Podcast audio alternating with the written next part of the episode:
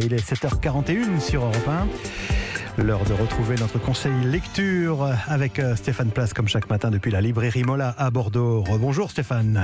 Bonjour Lionel, bonjour à tous. Alors euh, un sujet euh, assez sensible hein, ce matin Stéphane avec un ouvrage portant sur l'esclavage, une question pas toujours facile à assumer en particulier dans les villes portuaires où étaient installés ces armateurs qui ont profité de ce que l'on a appelé le commerce triangulaire.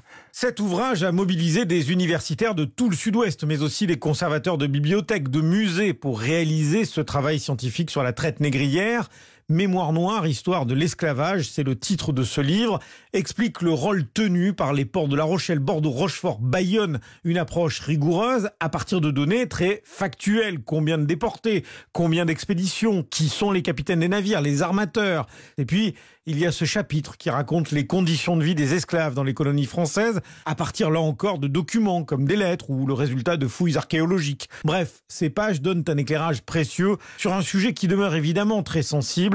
Jean-Baptiste Garros, libraire chez Mola. L'intérêt du livre n'est pas de rentrer dans un système de repentance, mais d'écrire cette histoire de ces grands ports du sud-ouest qui ont joué un rôle dans la traite négrière et dans le commerce euh, atlantique. C'est un travail qui permet de le voir de manière dépassionnée, de rendre compte également de la responsabilité des commerçants, des négociants de l'époque et de ces villes à l'époque, au XVIIIe siècle. Une ville de Bordeaux, qui est le premier port colonial français à durablement se spécialiser dans le trafic direct avec les Antilles. Bayonne, qui n'arma finalement que très ponctuellement des navires négriers. Et La Rochelle, qui est un port de commerce moyen à la vocation négrière très ancienne. Pas de jargon, l'objectif de ce livre est vraiment d'être accessible. Caroline Lemao a dirigé l'équipe composée d'une dizaine d'historiens qui a produit cet ouvrage très documenté. Il suffit de regarder l'actualité pour voir qu'il y a une vraie demande autour de ces questions. Tous les enjeux autour des statuts déboulonnés, le fait que Bordeaux appose des plaques explicatives sur le nom de certaines rues. Donc il y a une vraie demande de la population et une demande qui a besoin aussi d'être satisfaite par des historiens qui veulent asseoir scientifiquement leurs propos. Depuis ces 20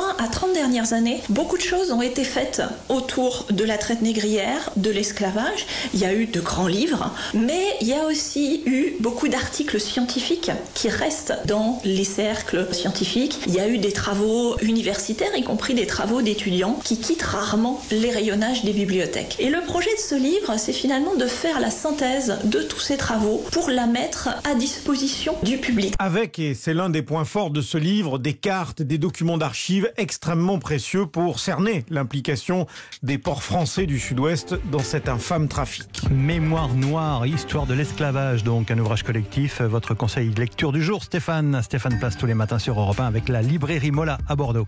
À demain, à la même heure.